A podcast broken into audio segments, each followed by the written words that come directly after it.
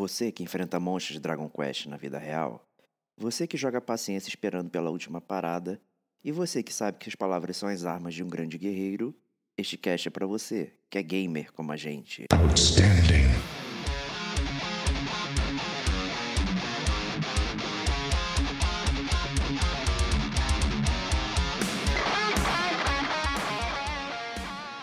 Diego Ferreira, Porque eu entendi que era isso e eu, eu comprei pegando, entendendo isso. Rodrigo Estevão, Eu apertei o play e fui jogar.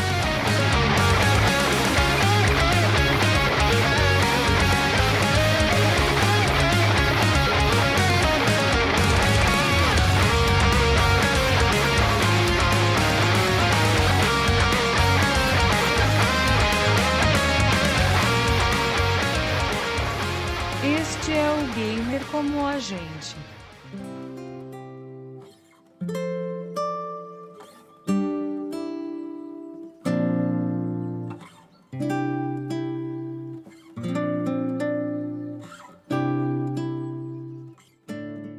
Olá, amigos e amigas gamers, sejam bem-vindos a mais um podcast do Gamer Como a Gente. Eu sou o Diego Ferreira, estou aqui com o Rodrigo Estevão.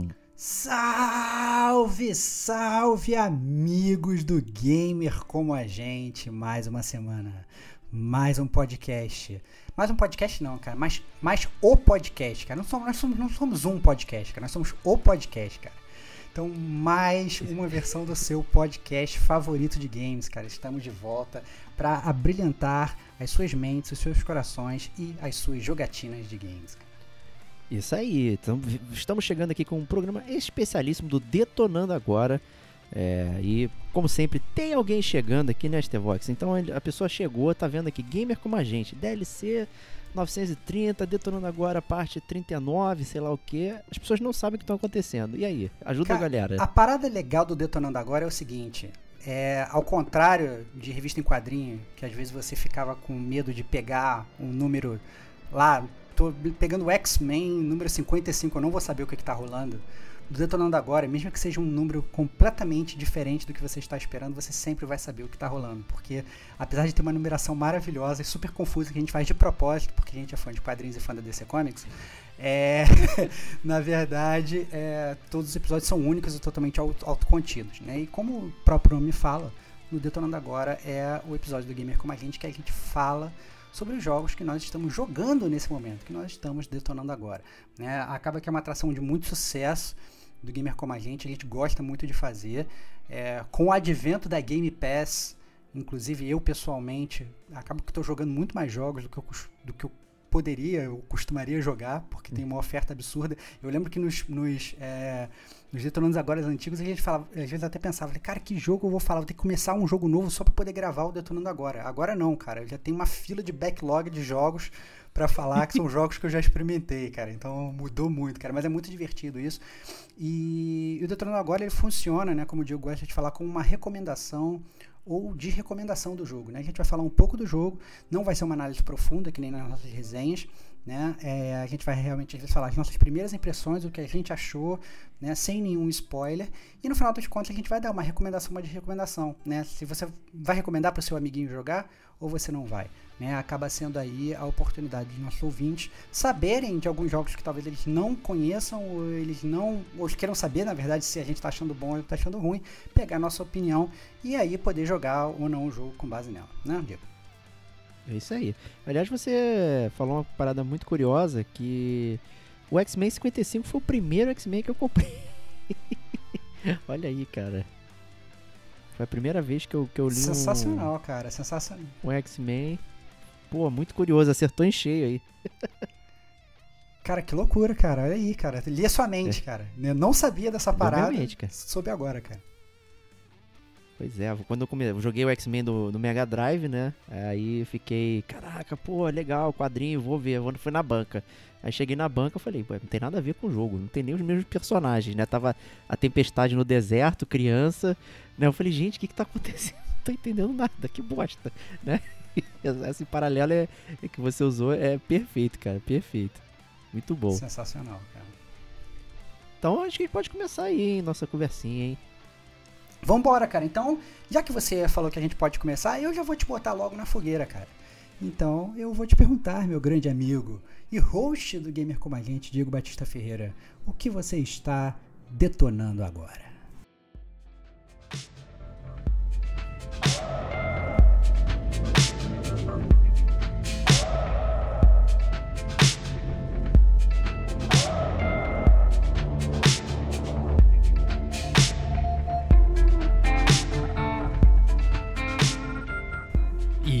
Então, acabei de detonar é o jogo que se chama Solitaire Conspiracy. Olha aí, a conspiração solitária, né? Conspiração. Ou em português, o Solitaire é o fabuloso jogo de paciência. Né? Aquele famosinho jogo de baralho, só que com um, um twistzinho, né? Ele tem toda uma estética, digamos, é cyberpunk. É, tudo, tudo é cyberpunk hoje em dia, inclusive. Tudo é Olha, cyberpunk, né? cara. Tudo é cyberpunk. Né? E aí você tem uma mini história ali né? Então você faz parte de uma agência de espionagem, a Protego, que ela foi destruída. Né? E apenas uma pessoa, que é você, que acorda ali no meio do nada, pode usar o sistema CARDS. Né? Que é tipo Shield, né? O CARDS é um acrônimo para alguma coisa que agora eu não lembro. Né? E você precisa derrotar é, esse inimigo que é o Solitaire, né? Que é uma espécie de rebelde né? do, do mundo ali, tá tentando destruir o mundo e você tá nessa agência de espionagem fazendo a contra-espionagem. É tipo missão impossível. Né? E você faz isso né, através é, de gameplay de paciência. Né? Então tem toda uma história que você controla é, equipes ao redor do mundo, na verdade, mas você faz tudo isso através de paciência. Né? E para quem é fã de paciência, é, muitos só conhecem aquela versão que vem no Windows, né? que, é, que ela é conhecida, na verdade, como Klondike né, que, é que é aquela paciência de colunas, né, cada coluna tem um número determinado de cartas e um monte que você vai mexendo, né. Essa aqui, ela tem uma variante que se chama Streets and Alleys, então ela, na verdade, está na é, vertical, né, você tem uh, ah, para onde você vai mover os naipes, que vão de Ás até o Rei, né, eles estão distribuídos em quatro colunas de cada lado, então você precisa movimentar aquilo é, para montar lá a sua ordem bonitona. Né? E o plot twist disso é que cada naipe, na verdade, é representado por uma equipe de espionagem, né? Que é muito bem desenhada, com personagens que tem um backgroundzinho bobinho, mas que dão aquela brincadeira. E cada naipe, ele tem um poderzinho específico, né? Então tem um naipe que, por exemplo, é a equipe de resgate. Né? Então esse naipe, quando você usa o poder dele, ele leva a próxima carta disponível para o monte. Então é como se tivesse resgatado alguém. Né? Então você tem, por exemplo, o embaralhador. Né? Então você causa uma pane no sistema e ele explode as cartas, tirando do monte, devolvendo elas de novo é, para as pilhas anexas. Né? Só que isso tem uma vantagem. Quando você faz isso, você devolve o as também que você colocou. E aí quando você devolve o as para a pilha, ele aciona os poderes de novo dos seus personagens. Então isso é uma forma de você reutilizar é, os poderes, porque eles só podem ser utilizados uma vez. Eu ia até, é, por, eu até por perguntar, jogada. por que diabos você vai dissolver a tua pilha de, de, de que já tá prontinha para você terminar o jogo, cara? Eu, eu falei, que surreal, é. cara. Já, já respondeu pois é, então pergunta, então, cara. Então você tem que usar isso de forma técnica, né? Tem, por exemplo, a equipe do mar, que ele usa como se fosse uma espécie de onda. Então quando você joga uma carta que está na, em cima, ele empurra de baixo é, na ordem decrescente para você poder é, pegar. Né? Então, por exemplo, tem uma pilha aqui embaixo que é de carta pequena, mas que está presa no, no monte. Aí você joga de cima para baixo a carta, ela empurra e ela sai do, do monte. Tem, então, tem umas paradas assim bem interessantes que você tem que ficar realmente preocupado com os poderes e, e usar de fato. Não só você ficar brincando de girar a carta de um lado para o outro, como você também poder usar os poderes. Tem um poder, por exemplo, que é, para o Streets Analysis ele é, ele, é, ele é formado de uma da igual paciência normal, Klondike, que você tem que montar a ordem das cartas da maior para menor, né? E às vezes você se depara ali com, né, porra, tem um 6, um, um e aí a próxima carta que você tem ali é um 10. Porra, como é que eu faço isso? Ah, pô, mas tem um poder de, um, de uma equipe que ele, ele, re, é, ele reembaralha a sua linha trazendo as cartas de maior valor para sua esquerda, que é onde você pode jogar. E aí isso altera a sua ordem e você consegue prosseguir com o seu jogo.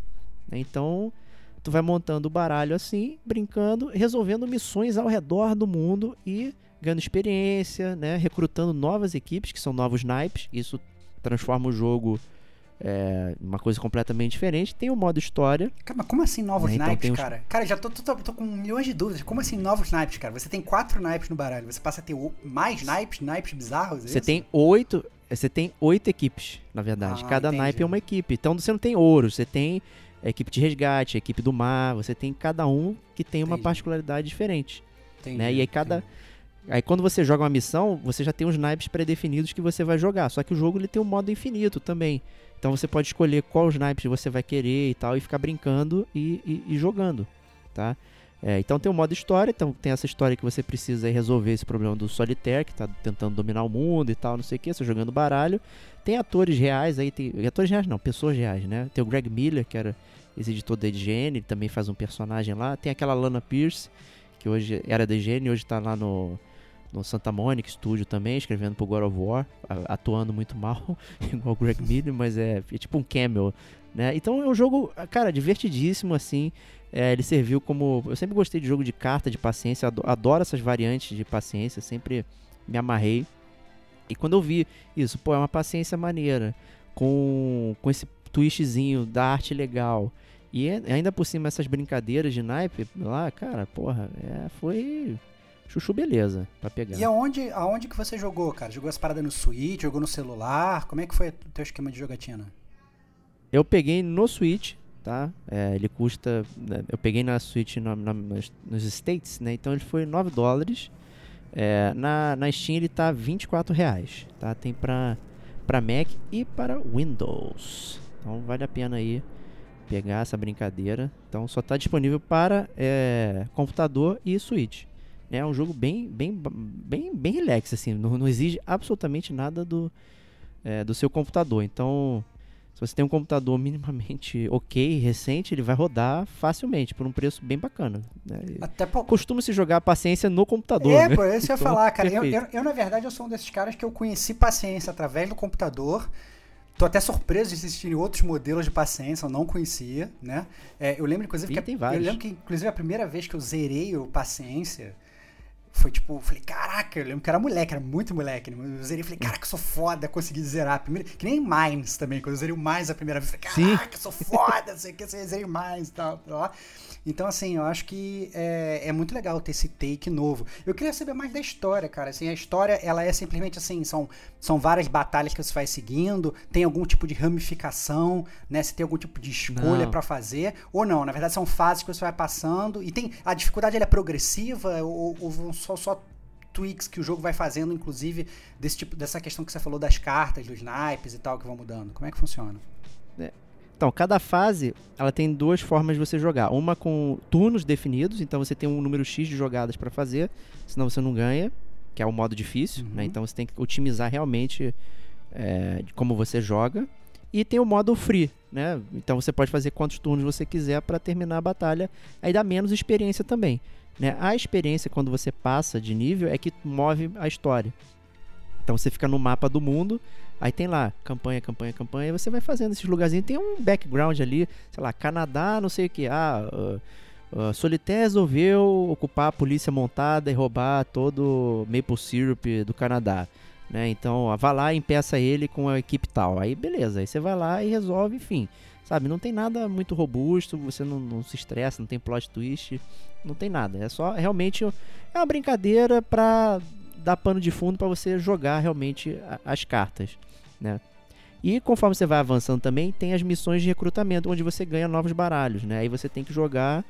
Aí cada vez que você joga, você ganha um percentual de experiência. Quando você completa todas as missões é, desse, é, dessa estrutura ali, você leva o naipe pra casa. Aí você pode jogar com ele é, durante o jogo ou nos modos separados, né? Tem um modo que você fica lá escolhe, ah, eu quero jogar com um naipe, dois naipes, três naipes, quatro naipes, né? Quatro equipes.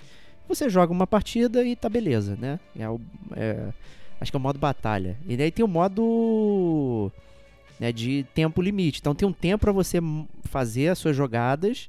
Né? Então, sei lá, um minuto. Aí você tem que fazer o teu jogo em um minuto. Né? Ele vai contando regressivamente.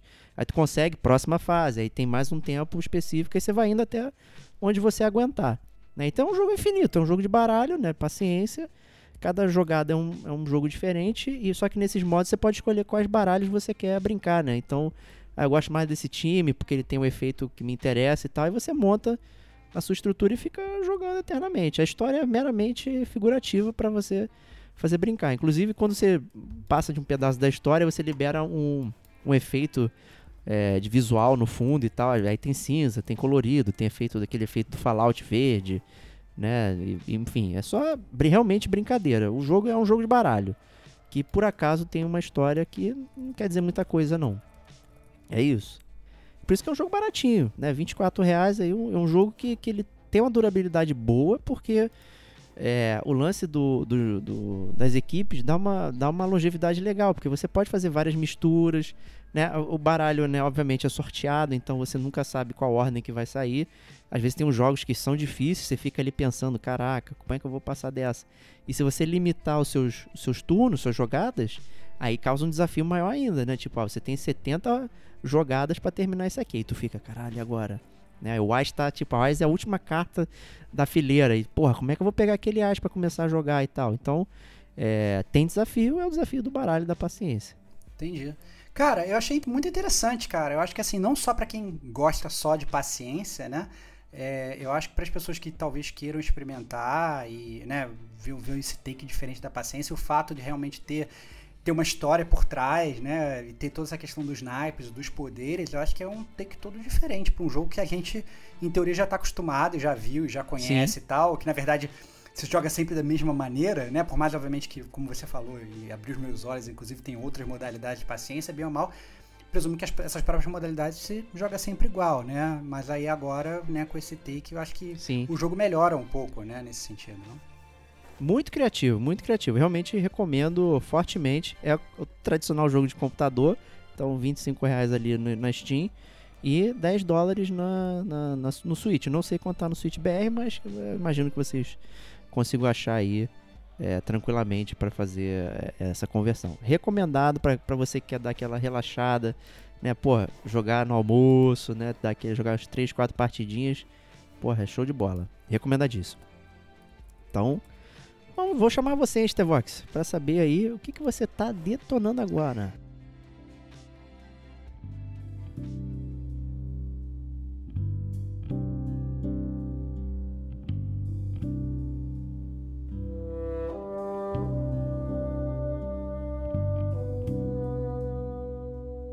Cara, eu tô detonando um jogo que eu sinceramente eu quando eu vi que ele ia sair, eu falei assim, cara, é, não sei se eu vou detonar, tô com vontade e tal.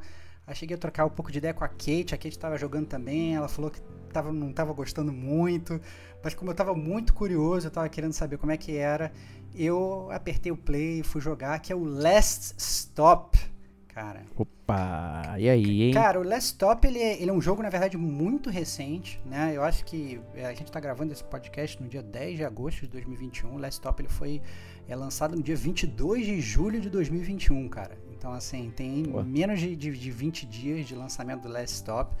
É, eu, inclusive, já zerei o jogo, né? Ele é um jogo que ele foi desenvolvido pela Variable State é, e publicado pela Annapurna né, que é super famosa aí, né, Diego? Faz vários assim, publica vários jogos interessantes.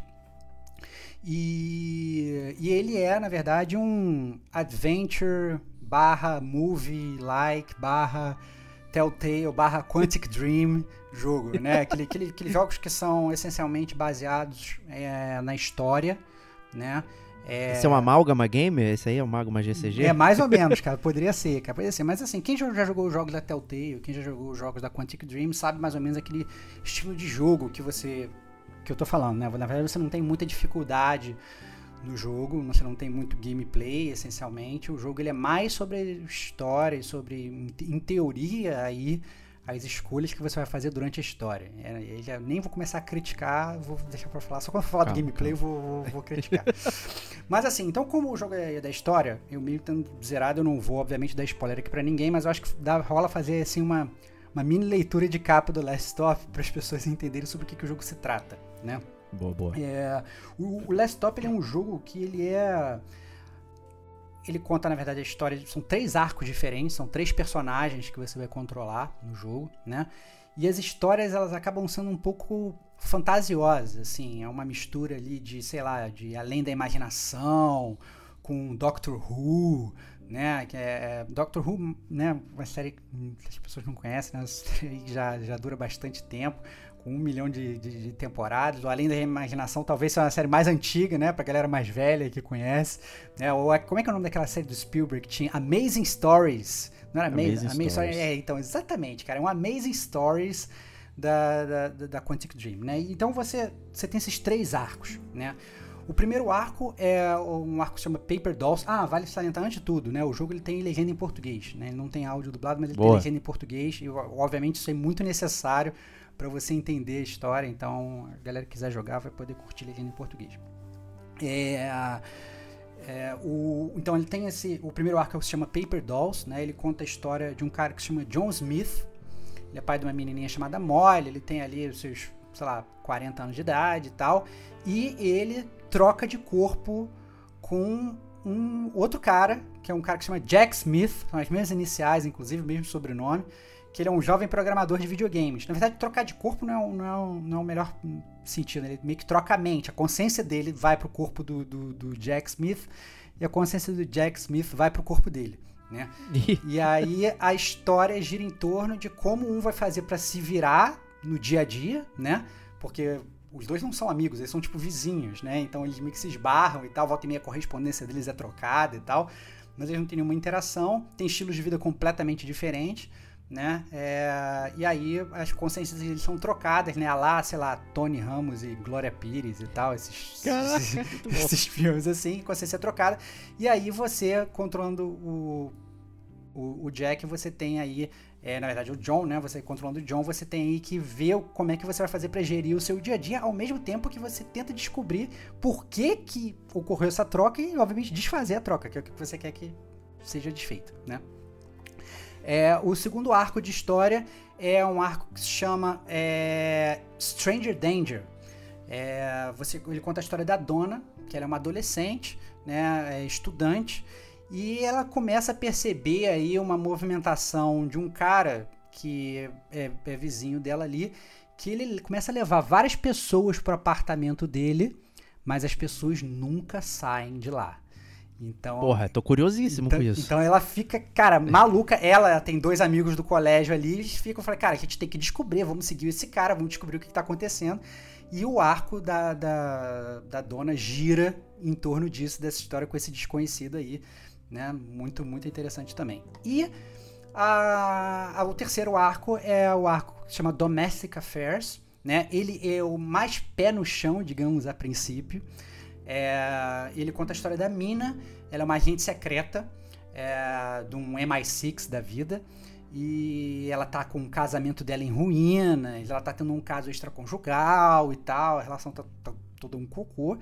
E ela começa a se ver aí numa disputa interna dentro do trabalho dela, dessas agentes, de agentes secretos aí, em que ela se vê concorrendo para uma vaga específica de um job ali com uma gente mais nova. Então chegou uma gente mais nova que é inexperiente, ela já tá tipo lá totalmente sedimentada no cargo, ela começa a ter essa concorrência aí e a história vai girando em torno disso, fora a vida pessoal dela também, como a vida pessoal dela vai influenciando também no trabalho, né? Pergunta. Fala. É, Boa. Sobre a história. É, você me contou, tem três arcos de história. Esses arcos você joga separadamente ou eles são alternados? Perfeito. Ou eles vão se misturando? Perfeito, perfeito. Na verdade, é, é a, a história do Last Stop, elas são contadas em capítulos, tá?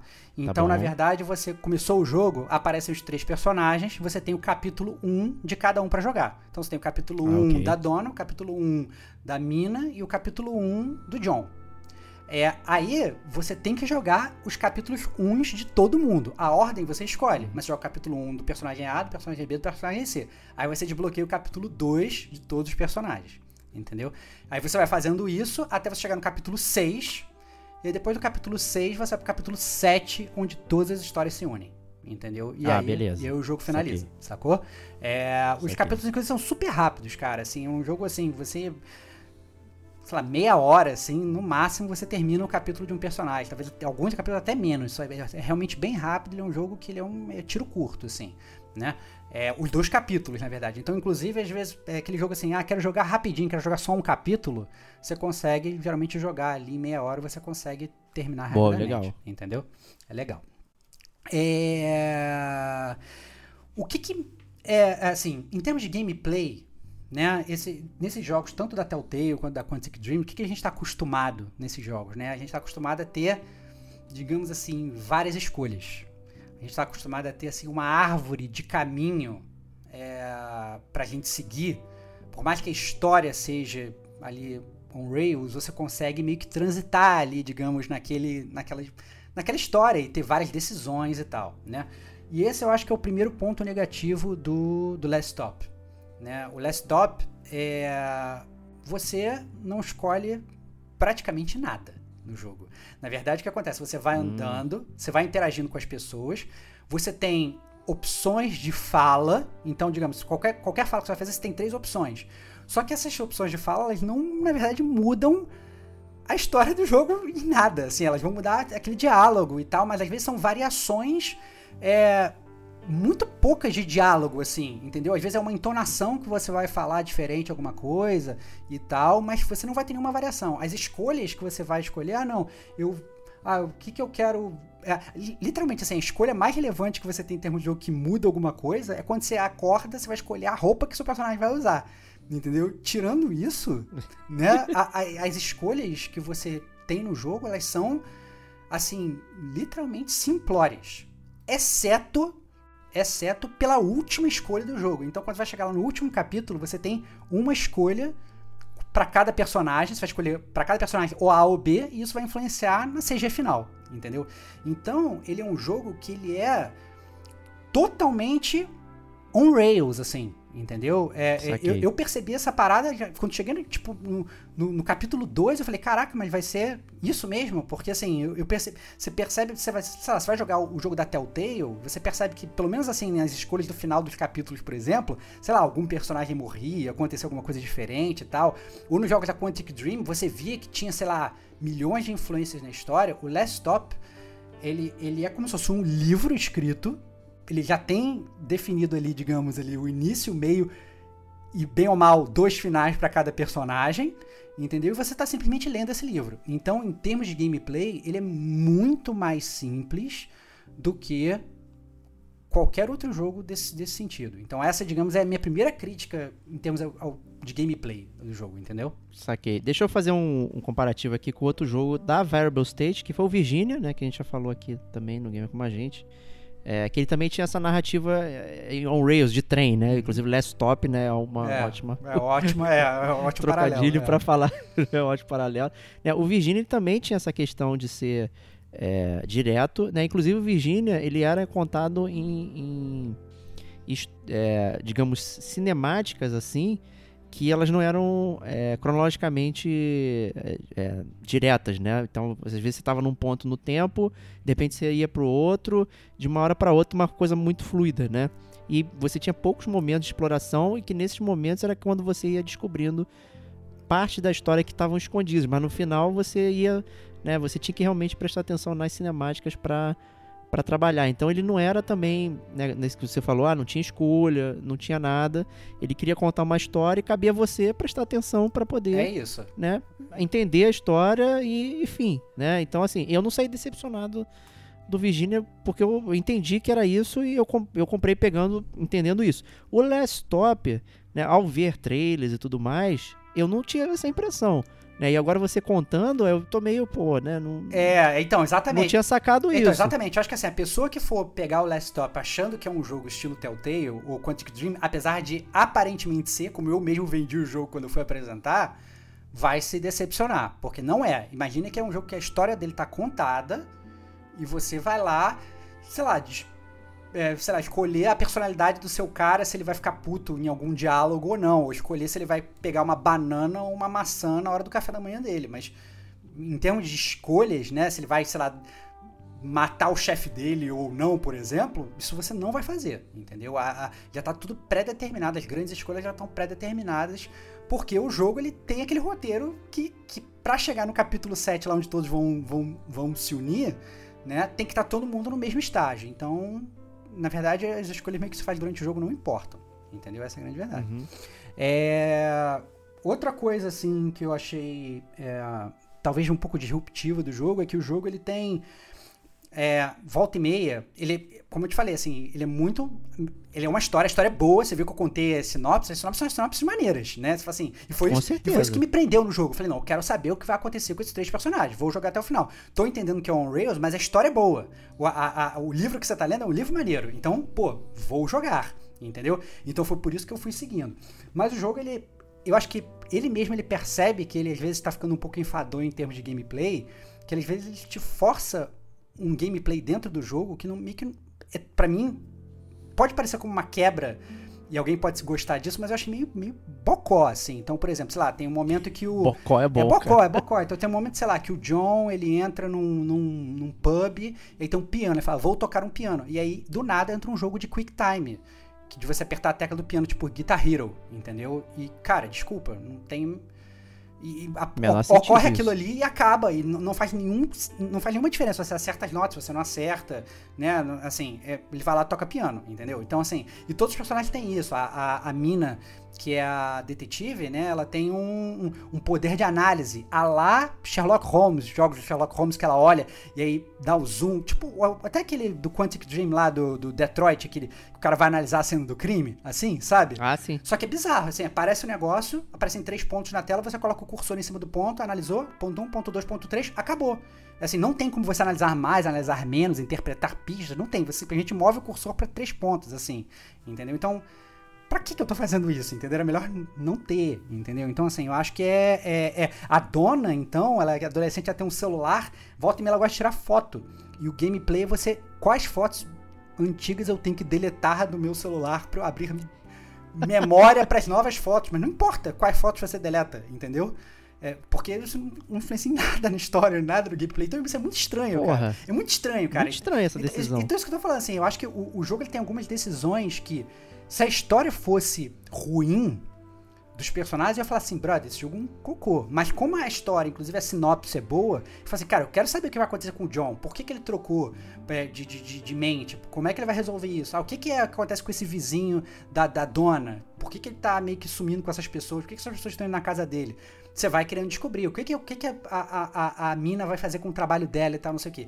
As histórias são, as histórias são engajantes, entendeu? É, Entendi. O que né, faz com que você vá jogando. E aí, é, não vou dar spoiler, obviamente, mas aí você, o que acontece é que você chega no capítulo 7, onde as histórias vão confluir. E aí o jogo tem a maior quebra de todas. Porque, é, não em termos de gameplay, mas em termos de história. Porque a história, ela vira de ponta cabeça. Tal qual essas séries que eu citei, entendeu? E você tem que estar preparado para isso, porque várias pessoas, eu tenho certeza que elas vão criticar absurdamente o capítulo 7 e vão falar: caralho, que merda, entendeu? Tava super engajante até aqui, de repente, do nada, o cara meio que vira a mesa e meio que muda tudo e, e muda toda a forma. Não a forma como a história é contada, que a, forma, a história é contada do mesmo jeito, mas parece que muda o escritor, literalmente, assim.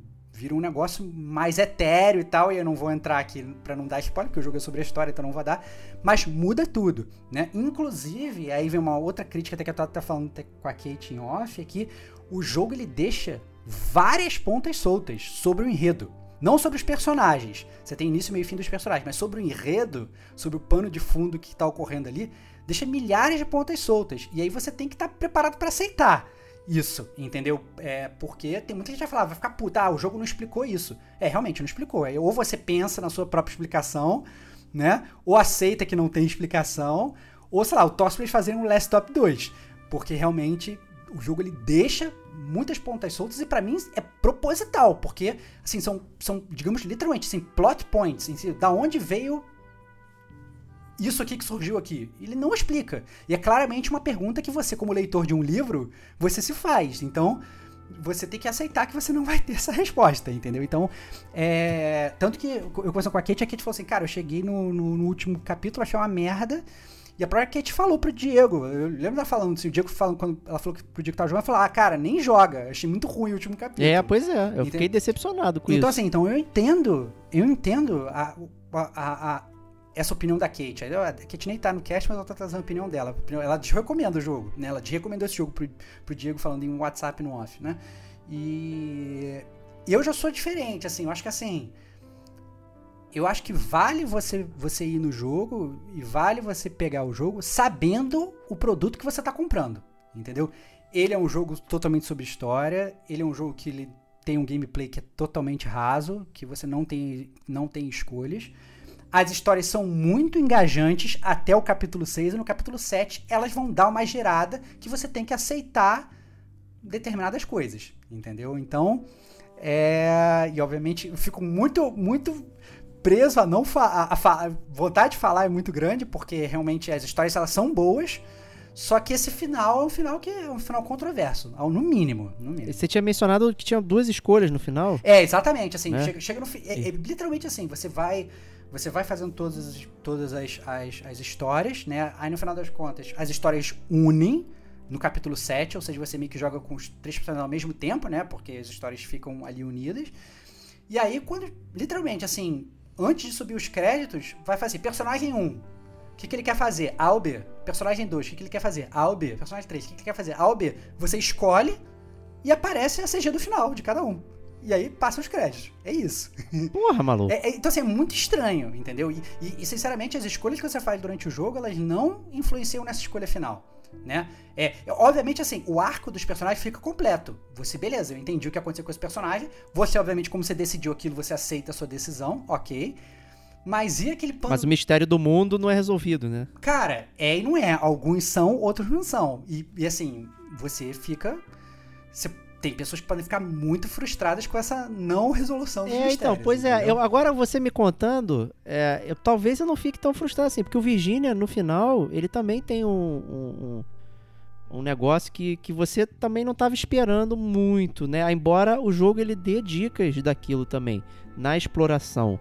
É e o jogo já tinha uma vibe de Twin Peaks, né? Que já é uma coisa que é igual. tem sobrenatural. É a mesma vibe tem, Twin Peaks, Twin Peaks. Twin tem, Peaks tem coisas estranhas, né? Então o jogo ele vai te alertando que talvez o que você tá vendo não seja exatamente o que você vai ver no final. Eu não achei estranho o final do Virginia, tá? É, mas era uma história só, de uma pessoa só, contada de uma forma linear, só também ali. Agora com três né? Mas eu, eu vou dar uma chance. Cara, hein? eu acho. Não, então aí que tá. Eu tô falando assim, eu. E aí vem, vem um ponto, inclusive, de eu ter escolhido falar desse jogo. Tinha vários jogos pra falar, eu decidi falar desse jogo justamente pra isso. Porque eu acho que ele é um jogo que você, Diego, eu conheço o seu, seu gosto, eu acho que você merece você jogar. Até porque, se depois você quiser criticar, entendeu? Eu acho que ele, ele é aqueles jogos que servem pro teu arcabouço gamer. Repertório, né? Repertório né? gamer, Boa. entendeu? Serve pro teu repertório. Justo. Porque, assim, ele é um jogo que ele é Telltale, mas ele não é Telltale. Ele é um jogo totalmente de história, o que a gente aqui no Gamer como a gente gosta. Ela é uma história que ela... Ela, como eu te falei, para mim ela funcionou até um determinado momento e depois ela não funcionou, mas eu aceitei que ela não funcionou, ok. Quantos livros a gente já leu que a gente não gostou do final? Sim, é, acontece. É, entendeu? O que o cara dá uma, dá, dá, uma pirada no meio. Porque é isso que parece, assim. Parece que o cara ele tá fazendo. São histórias instigantes até um determinado momento, e de repente, no capítulo 7, o cara toma ácido. É isso que ocorre, entendeu? E você fala, caraca, brother, o que, que é isso? E aí, é, você, beleza, ok, você aceita, você escolhe aquelas decisões e beleza, créditos rolam, né? Mas assim. É, mas eu diria que é um jogo para poucos. Eu acho que assim, o, o, principal é o gamer que for jogar isso, o gamer como a gente que for jogar o jogo, ele tem que estar tá preparado pro, pro, pro jogo, né? Assim, eu joguei ele pela Game Pass, então ele foi lançado na Game Pass, ele tá de graça. Então, aí, de graça, tem injeção na testa. Se Beleza. você tiver Game Pass, é tranquilíssimo de jogar. É, não presumo que seja um jogo pesado, então se você tiver. Sinceramente, não sei se está disponível na Game Pass do computador. Diria até que sim, tá? Mas aí teria que checar.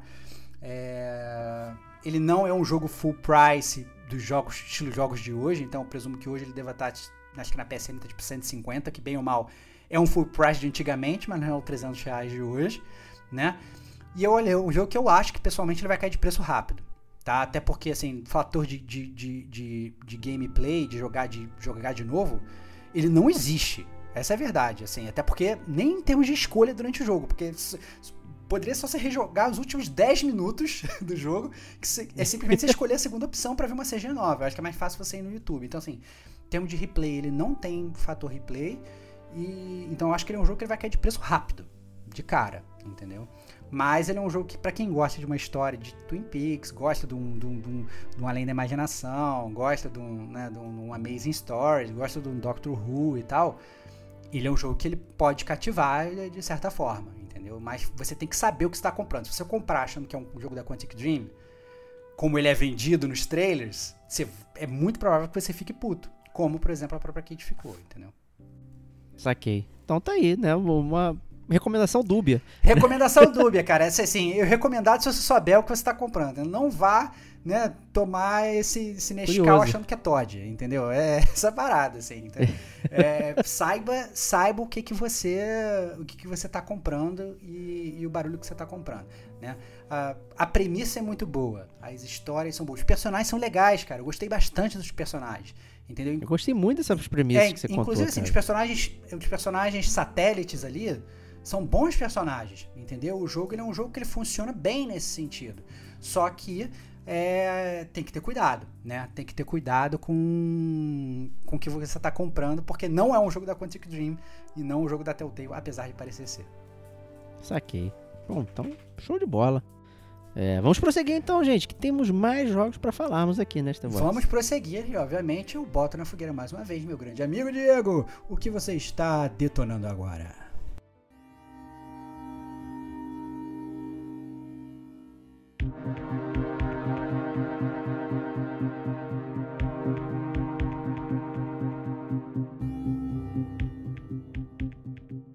Ih, rapaz, vamos lá então, que eu tô trazendo um tema hoje aqui no Detonando Agora, que são jogos de carta. Olha aí, aí. cara, um game... É, se eu soubesse, eu tinha trocado também, cara, tinha trazido só jogo de carta. Pô, para com isso, cara. Super baralhão. Então eu tô jogando aqui Grift Lands, né? O Solitaire Conspiracy que eu mencionei antes. Já terminei, detonei, esqueci de falar isso. Mas o Grift Lands, né? Comecei a jogar recentemente e eu joguei uma run só de praticamente 6 horas, assim. Eu fiquei jogando direto sem parar. É, foi fenomenal, então vamos aqui falar um pouquinho dele, né? É, é... Eu tô ansioso, cara. Pra... Jogos de carta, sabe o que eu gosto? Que é o último detonando agora, inclusive, eu falei do Slay Spire, né, cara? Então, pois é, essa vibe, exatamente. essa vibe jogo de, de construir deck do gamer como a gente tá ficando boa, cara. Tá ficando boa, tô gostando muito desse tipo de jogo. Esse é o jogo da Clay Entertainment, que, é, que também fez o Mark of the Ninja, que é um jogo que eu gosto muito de stealth. É, e achei curioso eles saírem dessa seara e, e fazerem um jogo de carta, né? Porque eu vi a arte assim, eu tava rolando na, na, na, loja, eu falei, ué, eu conheço essa arte aqui, né? E tal. Aí eu fui ver, ah, do Mark of the Ninja, que maneiro, papapá, vou ver o que, que é o do jogo. Aí eu vi que é um jogo de carta. Né? E aí, inspirado pelo Stevox, né? De ter falado tanto do Slay the Spire, eu não comprei o Slay the Spire. e comprei outro, né? Pra dar justamente essa liga aqui. É... Então vamos lá, Griftlands. É, ele é um jogo de, de montar cartinha, como a gente falou, mas ele tem uns elementozinhos ali de RPG, né? E, obviamente, roguelike, né?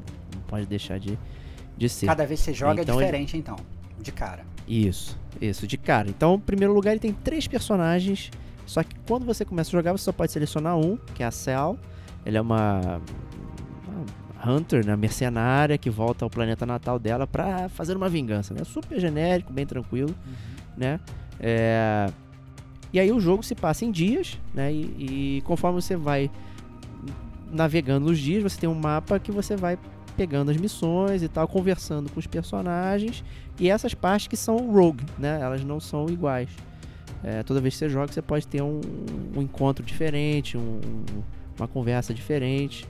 Né? Então, mecanicamente, o jogo você não sabe exatamente como você vai progredir nos plot points né? Então você tem os plot points específicos, porque o jogo está em dias, né? Então você tem uh, quando chegar a noite você tem que eventualmente dormir para recarregar sua energia e continuar. Né? Mas durante os encontros você não sabe o que, que vai rolar, né? E aí é, vai progredindo até chegar no último dia, acho que é o sétimo dia, se não me engano. E aí tem o ato final, terminou o jogo, fim. E aí você pode né, liberar outro personagem e fazer outra história com outro personagem naquele mundo ou repetir a mesma história com esse personagem que vão ter encontros diferentes. Né? Mas por que, que eu vou ter que repetir? Posso jogar com o mesmo personagem? Ah, porque é, você pode modificar como você vai a história, porque tem as escolhas. Né? Então é muito interessante que tem uma questão de relacionamento. Então você pode literalmente pagar pessoas para elas gostarem de você, Opa, né? Então, se você tem a Então personalidade uma- horrível, tá valendo, cara. é, então você paga pessoas e elas é, ficam felizes com você. Você pode fazer favores para elas, que elas ficam felizes com você. Você pode pagar pessoas para elas não se intrometerem nos seus assuntos. Opa, isso é bom, Então cara. Isso é legal pra caramba, cara. é muito maneiro, pagaria porque você entra no bar. não meterem o B dele no, no, coisas. É, é exatamente isso. Aí você tem lá um assunto pra resolver, uma treta, e aí você pode pagar o bouncer, tipo, ó, não se mete aí não, valeu? Aí o cara fica de fora da, da luta, né? Porque você tá arrumando confusão no lugar público. Uhum. É, ou você pode pagar alguém lá pra te ajudar a fazer a treta.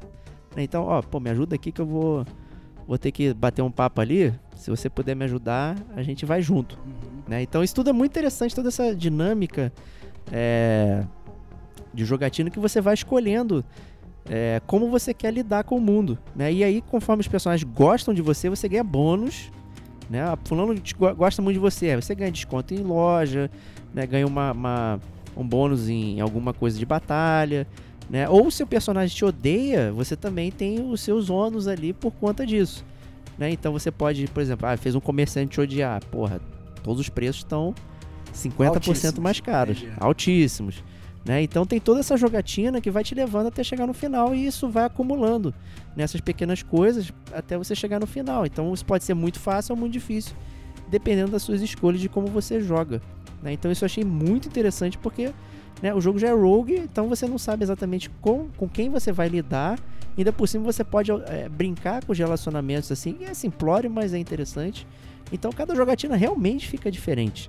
Né? É, eu já tenho uma dúvida de cara, né? Você falou que o jogo é de cartas, né? Eu presumo que. E até agora eu não falei de carta, é, não, né? Exatamente. Então, é, daí vem a minha pergunta, porque eu imagino que as cartas sejam, sei lá, os combates do jogo que você vai jogar. A lá o Slay the Spire, né?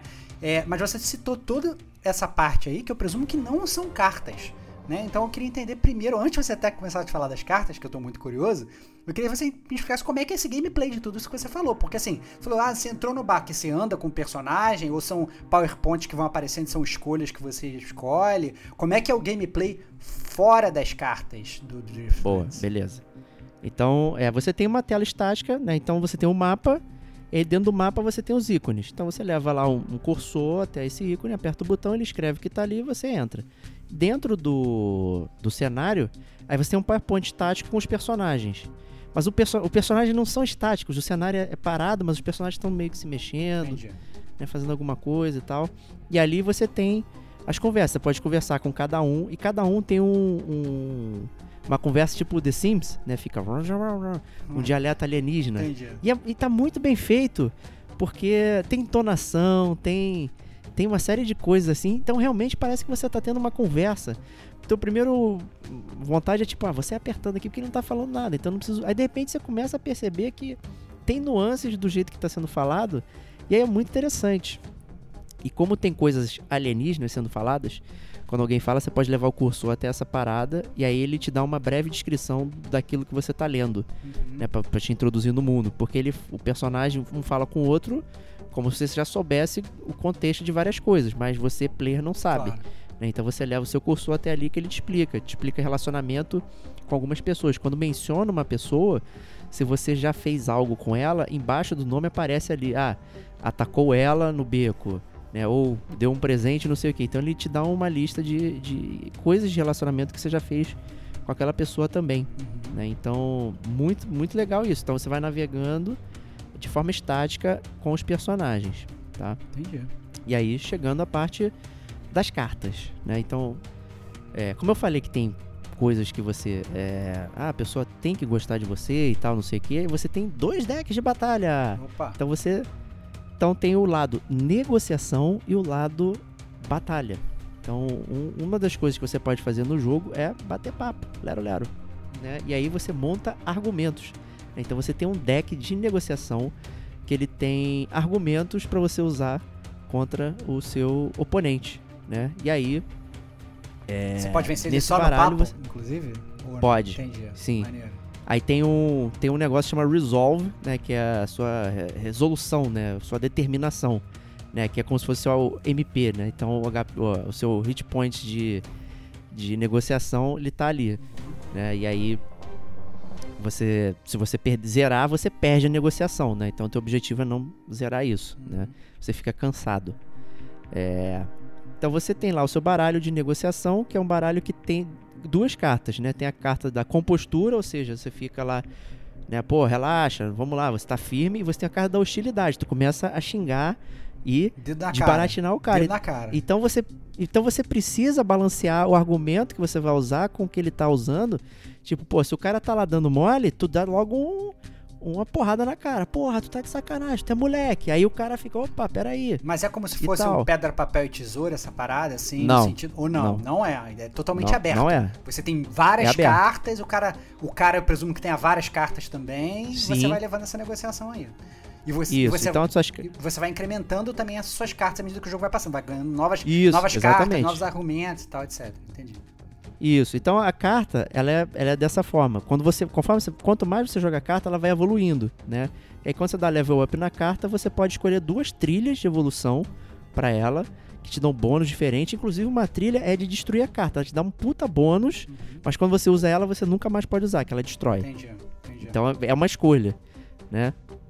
É, ou você pode evoluir para outro canto que ela continua e tal, tem muda um pouco como ela joga no jogo. Já tem, então, uma, já tem uma pergunta, assim, antes, pra, Hum. só, senão eu vou perder.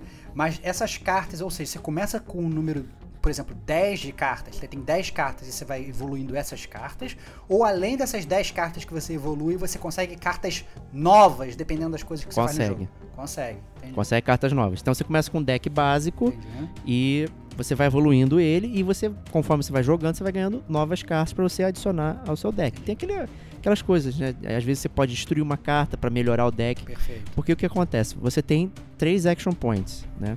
Cada carta tem um custo, claro. né, para você jogar. E a- o custo depende do que você quer fazer, né? Isso vale tanto para negociação quanto para batalha física, né? É, E quando você acaba de usar as cartas, você joga ela na pilha de descarte. Então você tem que escolher exatamente o que você vai fazer.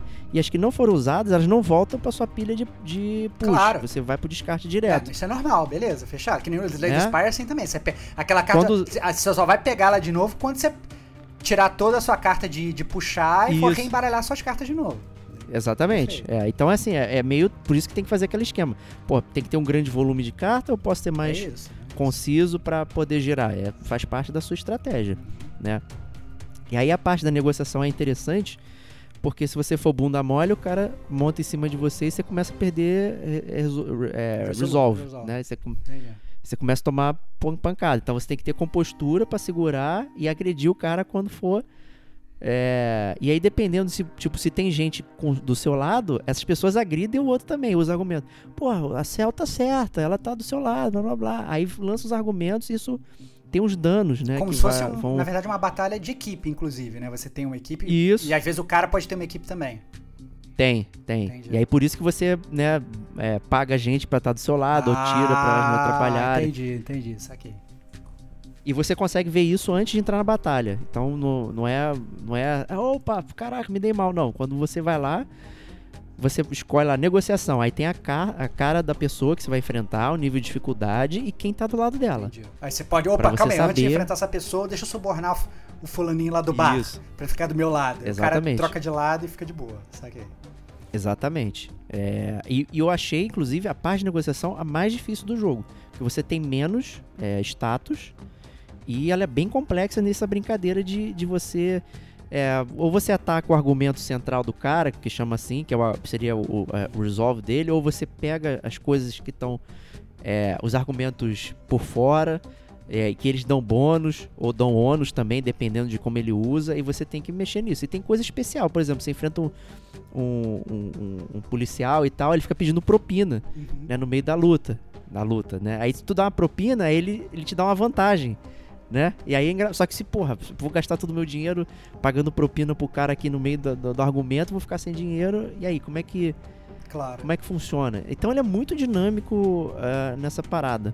Eu achei bem legal a parte de negociação. A parte da batalha também tem, tem dois decks dentro de batalha, que é o, o ataque direto, né? Então você dá uma, a porrada com a sua arma, digamos assim. Você tem a parte de furtividade, então são coisas é, tipo, ah, você puxa uma arma do nada, você dá um ataque surpresa. né? Que, que é o baralho furtivo, e você tem o baralho de equipamento também. Normalmente- Então, quando você tá com baralho de equipamento, ele te dá uma bonificação para aquela rodada e ela não usa. Ela é como se fosse um, um- realmente um equipamento que você tá usando. Né? Ah, mochila, não sei o que e tal. E tem cartas que tem uso limitado. Né? Então, ah, uma bomba, um- uma recarga. Gastou, já era. Né? Você gastou, já era. Né? Ou ela tem tipo dois usos. Você pode usar duas vezes Entendi. e aí quebra a carta, né? E a batalha E quebra, quebra, a carta, o- o- quebra a carta pra sempre? Ou, Pra sempre, Ou quebra pra ou sempre. então nem na próxima batalha você pode usar. Perdeu. Não, Como se fosse, é, perdeu. É um item, é um É como se fosse um item. Saquei. Isso. Então você compra uma carta que ela é limitada o uso dela, né? Você não, não, não vai ter ela de novo. Né? Tem cartas que são que ela chama de expand, que ela pode ser usada uma vez por batalha. Então quando você usa ela, ela sai do, da batalha Perfeito. só quando você Exaure. entrar de novo. No- the É. Exaure ela. Exaure, pronto. É ali é expand, né? Ou ou destrói. O destrói realmente você nunca mais vai ver aquela carta. Entendi. Você tem que comprar ela de novo ou ou conseguir. né? E aí na batalha você tem a visão realmente de um time de um lado e um time do outro e eles se atacam assim, né? Igual batalha de turno. Sim, perfeito. Né? Que eu acho que é igual ao Legend É, Spire, né? igualzinho. Que os times vão Você se escolhe, inclusive, o personagem que você quer atacar, vou usar essa carta nesse personagem. E você. Isso, exatamente isso. Uhum. Bem, bem relax assim, e ele, a mecânica é igual, né? Então você tem os action points, você usa as cartas, é, e aí é, acabou seus action points, vai pro- pra pilha de descarte, dá o draw depois de novo pra próxima rodada. A parte de negociação, você não vê a, a batalha assim, você vê o torso de cada personagem, um olhando pro outro e, e os argumentos rodando né, na cabeça da pessoa. Então é como se ela estivesse pensando no que ela vai fazer. Inclusive você pode ler o que vai acontecer ali para você se preparar para contra-argumentar. Né? E por isso que eu achei muito interessante a parte de negociação. A parte de batalha é muito straightforward, é direta, né? Punhal, punhal, 5 de dano, fim. Agora, argumento. Hum, o que, que, eu vou- que, que eu vou falar para bater de frente com isso aqui? Né? Entendi. Inclusive tem uma, tem uma carta, por exemplo, que é igualando os lados, né? Então você faz uma diplomacia, né? Vamos aqui bater um papo aqui, calma aí, você faz isso como se faz- fizesse uma concessão. E aí você melhora o seu dano, mas você toma mais dano também. Entendi, entendi. Então faz muito sentido isso, né? Maneiro. É bem maneiro, cara. Porra, muito top. Então, assim, o jogo ele tem essas duas facetas. Então, você- se você não consegue fazer a negociação, você pode descer a mão. Já- eu já tenho duas perguntas, né? A, a minha primeira Pergunte. pergunta é o seguinte: você falou que você zerou o jogo já, ou Uhum. terminou a primeira jogatina, durou seis horas. Primeiro, primeiro jogo. seis, seis horas. horas. Parecia até um tempo longo pra uma jogatina só. Eu quero entender se Sim, sim. sim. É porque Essa jogatina foi só com esse primeiro personagem que você escolheu só com esse primeiro personagem. e, e durou seis horas. Então, um jogo que, assim, considerando que ele é roguelike, ele tem vários personagens, foi um jogo infinito praticamente. bi- Bilhões de Cara, é, ele é infinito. É, eu fiquei lendo tudo, tipo, lia, lia tudo. Entrava em tudo quanto é buraco, é, ficava lendo, é, conversava com todos os personagens do cenário, ficava voltando é, em lugares. Então, assim, eu, na verdade descobri que não é tão necessário fazer isso. Uhum. né? É, você não precisa é, ter esse preciosismo todo. O jogo pode ser bem mais rápido. Entendi. Mas eu, eu tava curtindo muito o mundo, então eu ficava girando, aí entrava no vendedor, via o que que tava acontecendo. Aí, ah, será que tem uma, uma conversa nova? Às vezes tinha, às vezes não tinha, Uhum. né? É, então, assim, depende de como você tá jogando. E- Eu fiquei mais longo porque realmente fiquei um tempo tentando aprender e ler tudo o que tava acontecendo. E, e fazendo o paralelo com o Slay the Spire, que eu falei no último detonando agora, né? Você. É, no Spire é a mesma coisa. Você começa com um personagem, depois você vai liberando outros personagens. A grande diferença entre um personagem e outro, que o Slay the Spire não tem essa história elaborada como você está falando, né? É simplesmente um. um, né, um escalha essa torre aqui. É, é, mas a diferença entre um personagem e outro é que os decks são diferentes, né? É, eu não sei se você já chegou a experimentar os outros personagens, se você já chegou pelo menos a pesquisar. Qual a diferença? Assim, o deck muda completamente ou não? O deck é o mesmo, só o pano de fundo, aquela história que muda naquele universo? Essa é uma ótima pergunta que você me meteu aqui numa furada, porque eu ainda não testei o Olha personagem. tava me guardando. aí, cara. Não, porque você, você, você entende que obviamente pode mudar bastante. Porque eu, por exemplo, no Slay the Spire, é, tô, tô inclusive, na verdade, falando essa coisa, enrolando pra você pesquisar enquanto, eu- enquanto eu falo. Mas porque assim, no, no Slay the Spire, o, o- você é, é, você tem uma, uma longevidade muito grande de cada personagem, porque você tem decks diferentes para cada personagem, o jogo é roguelike, então você pode zerar com todos os personagens várias vezes, o deck vai ser sempre diferente cada vez que você jogar e tal. Nesse daí eu não sei, porque assim, se, se, se o deck for igual, é, beleza o jogo ele ser 6 horas, por exemplo. Porque aí, ok, são 6 horas cada personagem. Mas se você tiver ainda decks diferentes, você imagina, o Laser Spell é mais rápido, né? Você, se, se, em uma hora, uma hora e meia, no máximo, você consegue zerar o jogo, ou então você morre muito antes, né? Você jogou ali 20 minutos, morreu 30 minutos, morreu e já, já, já renova, né? E aí você já vai testar outro personagem, vai testar outro deck, já vai testar outra composição e tal. Nesse seu aí que você falou, você gastou 6 horas, imagina você ter que começar a rejogar tudo de novo, com tudo novo, como é que é esse turnover, né? E aí vem a minha curiosidade. É, então, é, fazendo a pesquisa aqui, o, o, segundo personagem que é o Rook, né? Ele tem outra história completamente diferente e ele tem um deck diferente Olha também. Aí, então é gigantesco. A batalha é igual, Sim. a batalha é igual, logicamente, a mecânica, mas ele, como ele tem uma arma laser, é, então ele já funciona completamente diferente da Cell que tem duas facas. Uhum. Né? Então, assim, já dá uma puta longevidade é. legal. Além do que tem um terceiro status no jogo que é o Metal, é resiliência em português. Uhum e é isso conforme você joga, faz ações, ganha batalhas, é, você ganha esse negócio aí que é uma moeda especial. E essa moeda ela te dá os perma perks que você distribui entre os personagens. Uhum. Então, é, quando você for jogar de novo, você já vai ter esse perk garantido para sempre. Né? Então, ah, você aumenta a grana que você começa, você aumenta a sua resiliência, aumenta uh, o seu HP, então você começa a montar, jogar mais vezes, é, e você vai acumulando esse metal, né? E inclusive é, tem New Game Plus, né? Então quando você acaba o jogo, você pode jogar uma campanha no nível de dificuldade superior até o nível 7, né? Então tem o é, que chama Prestige, né? Prestige 7. Então você vai acumulando ao longo de jogatina, vai piorando a situação, vai ficando vai criando complicadores vez... ali para você continuar a jogar a parada, né? Exatamente, né? Ainda tem um outro ponto que você tem os grafts, né? Que são esses são os equipamentos que, que te dão é bônus e ônus. Então, quando você ganha uma batalha muito difícil, um chefe, alguma coisa, você ganha um equipamento que você pode usar para mente, que é para negociação, ou para o corpo, que é para batalha.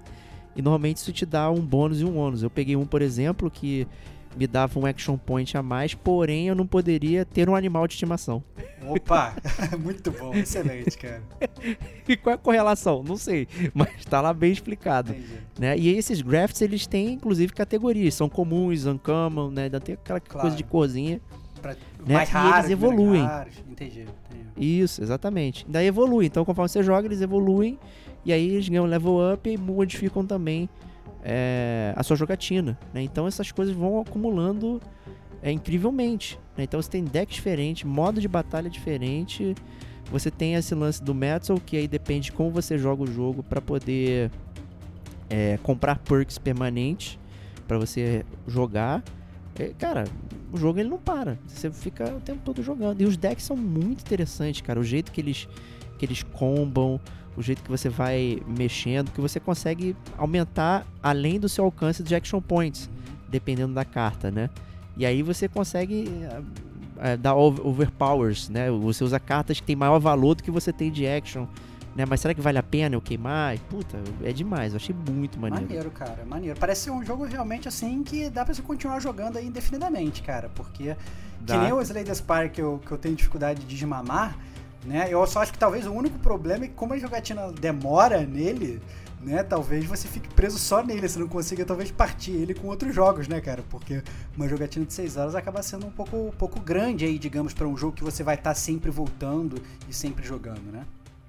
É, assim, ressaltando que eu demorei seis porque horas. Porque foi a primeira vez também, é. Literalmente a primeira tudo, vez, é, a primeira, é, vez. a primeira vez também, né? Se bobear, se for jogar de novo agora, você vai zerar em duas horas, ou talvez até menos. E se, se é, agora eu já sei as mães, claro. já sei, já sei as mães, então vou. É, já sei, já aprendi como, por exemplo, subornar alguém e tal, como é que eu vou fazer isso ser mais favorável é, para minha jogatina. Ali realmente eu tava, cara, tava testando, pô, gastava um dinheiro à toa sabe? Aí pagava alguém que nunca não ia, não nada na, naquele, naquela história, uhum. né? Ainda tem outra, uma outra mecânica na hora de você batalhar. Porra, não para de mecânica, caralho. Uhum. É, você pode tanto matar o seu inimigo quanto você ter piedade, não matar ele, né? Uhum. E aí isso depende também. Tipo, se você mata o seu inimigo num lugar público, aquelas pessoas vão te odiar. Claro. Entendi. E isso vai ter. é, vai, vai ter é, consequência. Ao mesmo tempo que você pode provocar alguém para te atacar. E aí essa pessoa te odiada. atacando, você está em self-defense. Entendi. Ela vai ser odiada e você pode matar ela. Excelente. E aí seu plano malévolo Ah. deu certo. Excelente. Sabe? É muito maneiro, muito interessante como você brinca com essas coisas que é- são simples, né? Tipo, é, é sim ou não, né? Eu te odeio, eu te amo e tal.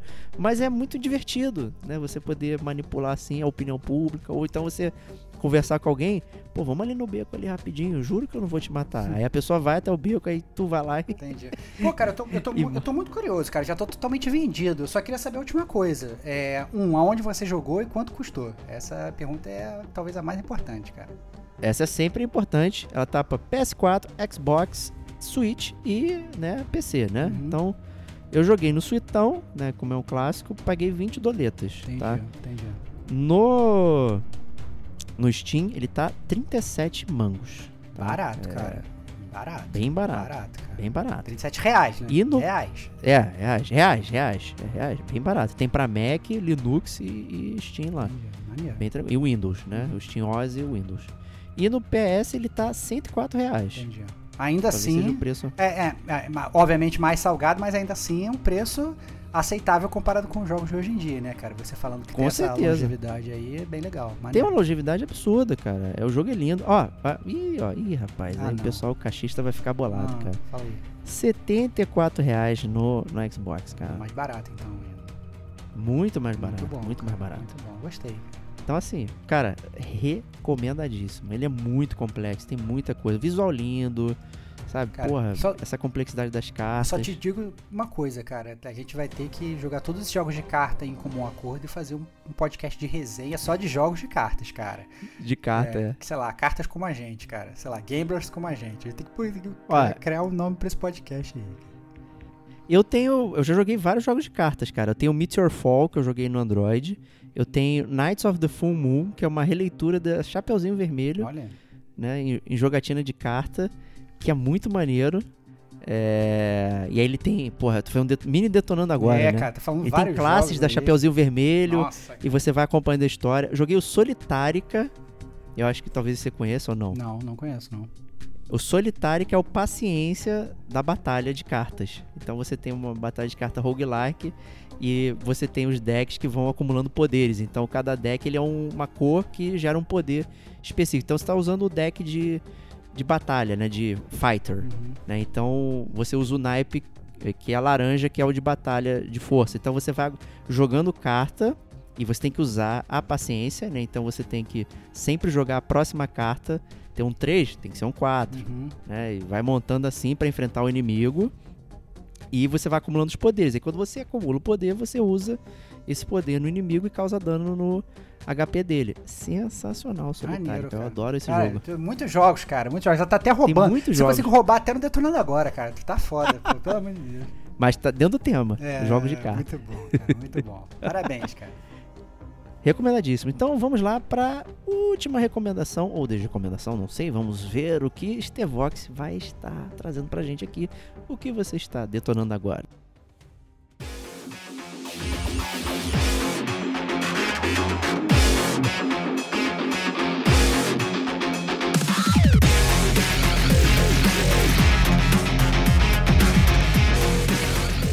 E aí, eu tô detonando. Não, eu já tô detonando. Já detonei. Hum. Depois de 40, 40 horas. horas, gente. É, 40 horas de jogo, que poderiam inclusive ter sido 20, mas poderiam também ter sido 100. É, Yakuza Like a Dragon, Ih, cara. rapaz, e aí? O que você me É. diz disso, hein? Tô muito curioso. Cara, an- antes de tudo, né, é, jogo da SEGA, super tradicional aí, é uma das expoentes, não vou falar com a empresa nova, se você é gamer não conhece a SEGA, em que mundo você vive, né? É, o jogo foi lançado aí no final de 2020, salvo engano, início, da, início de 2021 e tal. É, o jogo ele tá ele, ele não está em português, ele está em inglês ou em japonês, mas ele tem legendas em português, então você consegue, né, se você não tiver o poder do inglês aí, você pode conseguir né, entender direitinho. E assim, foi a minha primeira vez jogando Yakuza de verdade, né? Porque todas as outras vezes que eu joguei Yakuza lá atrás, foi assim, ah não, vou pegar aqui, vou jogar o iníciozinho do jogo, vou parar e tal. E, e nunca entrava direito no jogo, jogava só um pouquinho. E esse foi o primeiro Yakuza que eu fui pegar e falei assim, não, ó, tá de graça na Game Pass, lá vou eu pegar o jogo e vou, vou jogar aqui e tal, até porque eu já sabia que tinha aquelas mudanças do jogo, né? Deixou de ser um jogo totalmente de ação, passou a ser um jogo de combate de, de turn-based e tal. Quero testar e vou testar e peguei o Yakuza para jogar. É, a história do jogo, para quem não conhece, você controla um, um, personagem que se chama Ichiban Kasuga. É, ele é um membro iniciante da Yakuza, ele faz parte da família Arakawa, do clã Tojo. Né? E logo assim, o que eu vou falar é uma realmente leitura da capa, que só ocorre nos primeiros 10, 15 minutos de jogo. Logo no início do jogo, o patriarca da família, né, ele te pede um favor. Ele pede para você admitir e confessar um assassinato que você não Opa, cometeu. premissa interessante. Por X, XYZ razões. Ele fala assim, olha, cara, você, se você é leal, faça isso. E você é o cara que veste a camisa. Você é o cara mais leal de todos, assim. Você é muito, muito leal. Fala assim, não, beleza. E aí você admite esse assassinato e você vai pra cadeia e você fica na cadeia preso 18 anos. Caraca, maluco. E aí, isso ocorre no início do jogo, e aí o jogo passam-se 18 anos que você sai da cadeia. Você sai da cadeia, na verdade, pô, cumpri minha pena, agora eu quero voltar pra família. Eu tomei esse, esse tiro aí pela família, todo mundo vai me receber de braços abertos e tal, não sei o que. E aí, obviamente, você sai da, da, da, da da cadeia 18 anos depois, primeiro que você sabe, não tem ninguém te esperando lá fora da, da, cadeia. Você fica totalmente bolado, porque você fez a parada, né? Samurai total de, pô, sou foda, ninguém vai te receber, nem nada, e você já tava ansiando por aquilo. Chega, inclusive, a trocar cartas com seu patriarca lá, enquanto você tá na cadeia. É, e obviamente você tem toda uma mudança que, que 18 anos faz muita diferença em termos de tecnologia. Então, é, você não sabe o que é um celular. Entendeu? Caraca. Literalmente. o, o, mundo tá totalmente diferente. O mundo 20 anos atrás, né? Você para pra pensar que a gente tá em 2021. O mundo dos anos 2000 era totalmente diferente. Qual o celular que todo mundo usava nos anos 2000? Era no máximo um Nokia da cobrinha lá. Então, na verdade, o mundo mudou muito. Então, o seu personagem, ele, na verdade, ele se embarca uma jornada para descobrir é, o que está acontecendo, não só com o mundo todo, como também com o seu próprio patriarca, porque você descobre que ele, meio que virou casaca e foi para o clã rival. E você, como samurai que é e tal, você fala, cara, como assim? Entendeu? Esse cara que eu respeitava tanto, que eu continuo respeitando, e ele é foda, por que, que ele mudou e tal, o que, que aconteceu? Então você, vai, você tem essa jornada do, do Ichiban de se adaptar não só ao mundo, como é, aquela uhum. história ali da, da Yakuza e tal, tudo, como também o próprio mundo, o que, está acontecendo ali e tal, né, na, na, na, no Japão. Então, muito interessante, cara. Eu acho que, assim, de cara, a história foi o que me pegou. É, desde o início, eu falei assim, cara, eu quero saber o que vai acontecer, e à medida que você vai se aprofundando, você vai entendendo cada vez melhor e vai entrando naquele mundo do Yakuza e você vai sabendo o que vai acontecer. Caralho, maneiro, cara. E eu vou contar um segredo aqui, né? O e realmente não tinha prestado atenção na história porque eu fiquei impressionado com a arte do jogo, achei, porra, maneira, uhum. né? E, e, com a coisa mais banal do mundo, que, o, como você falou, está em português, né? E eu fiquei muito, assim, basbacado com os menus, com a estética e ficando em português aquilo ali ficou muito maneiro, ficou quase naquele estilo Persona ali, mas, né, tem o estilo da SEGA. Eu achei isso foda pra caralho. Só isso já tinha me convencido no jogo.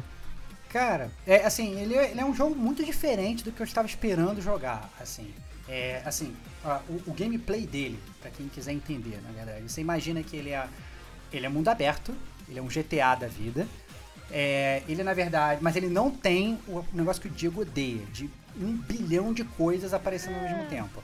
Né? Na verdade, você até tem, só que não é assim. O, os pontos no mapa são as lojas que você pode entrar para comprar coisa e tal. Não são tipo um milhão de missões ao mesmo tempo. Então você até. Geralmente você aparece, fica assim, tipo, a sua missão principal é mais duas side quests, assim, para você fazer. Entendeu? E você pega, faz, some, você faz a missão, depois vai aparecer mais duas side quests no máximo. Você não fica com 75 milhões de coisas para fazer. O que não quer dizer que você não tenha 75 milhões de coisas para fazer. né? Porque você tem no jogo é, é, assim, a parte do jogo principal, você tem mais de 20 minigames. É, então, assim, só para listar, assim, de cara, você tem é, um minigame que é um Dragon Kart, que é literalmente um Mario Kart dentro do jogo. Caraca.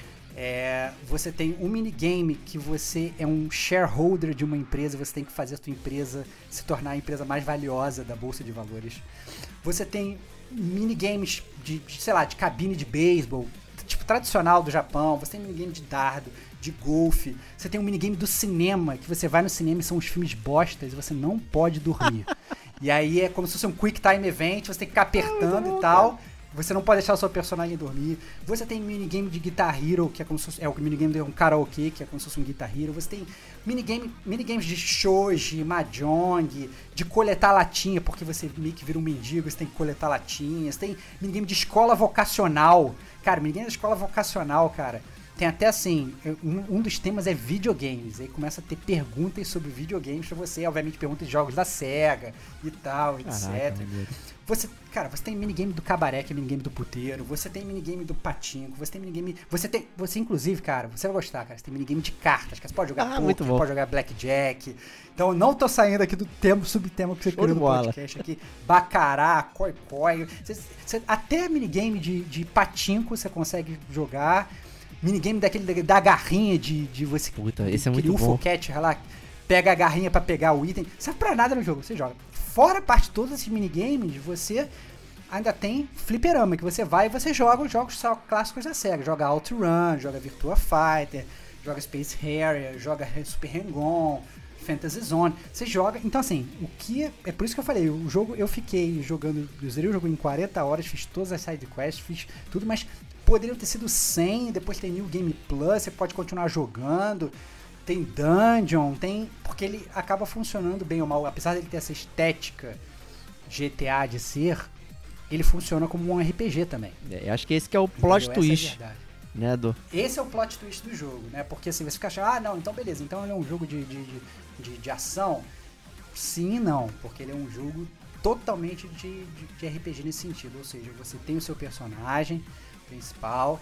Você monta a sua party, então à medida que você vai andando aí é, com, com o Ichiban, você monta aí a sua party que você vai convocando, que é o Haddad, que é um policial, o Namba, que é um enfermeiro que virou mendigo, a Saeko, que é uma hostess, é, dois personagens de gangues rivais, o Song Ji-han e o Zhao, e a Eri, que é na verdade uma personagem opcional, que é uma empresária, né? Então você consegue pegar assim, você fica com a sua party no jogo você sempre tem que ter uma party de quatro, ou seja, considerando que você tem quatro, você tem mais três personagens por fora, né?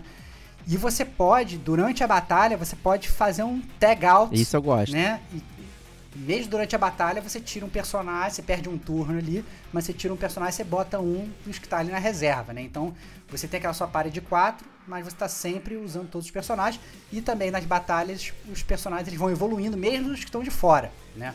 Eles vão evoluindo porque para eles não ficarem muito para trás e tal. Então, é...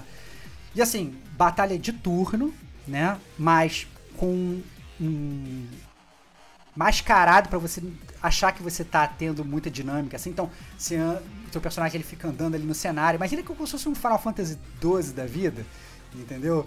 Que você acha ali que você tá andando pelo cenário e tal, não sei o que, que você vai desviar, mas na verdade não. É uma batalha uma batalha de turno totalmente tradicional. Então vai o seu turno, você sabe quem vai ser o próximo, você sabe o que, que você vai agir, seleciona o comando dos seus personagens, né? Então, é, e aí você vai atacando o, o, o, os seus personagens. Vai atacando as pessoas que você. seus inimigos. Você vai né? selecionando lá o, né, o inimigo. Sele, normal. Seleciona, seleciona, seleciona o inimigo e ataca. Além disso, a lá Final Fantasy Tactics você tem um esquema de jobs. Caraca, muito bom. Pra cada cara. personagem. Então, na verdade, o seu personagem, isso até ele meio que adapta no gameplay, né? O seu personagem, no, no, na história, o seu personagem ele sai, ele não sabe o que ele vai fazer, ele precisa procurar um emprego, né? E ele vai lá para um, pra, pra um lugar lá do Japão que você consegue, na verdade, mudar de emprego, e você muda o seu emprego. E, obviamente, é, e você muda o emprego de todos os personagens também. Então você começa a ter uma gama absurda de empregos que obviamente mudam as habilidades que o seu personagem usa durante a batalha, né? E quanto mais você utiliza o emprego, mais você vai evoluindo aquele emprego e vai ganhando ataques novos com base naquele emprego que você tem, né? Então, a... o único problema é que para trocar de emprego você tem que correr, tem que fazer um fast travel que seja lá pro lugar e tem que ir no guichê e falar assim, cara, eu quero mudar o meu emprego.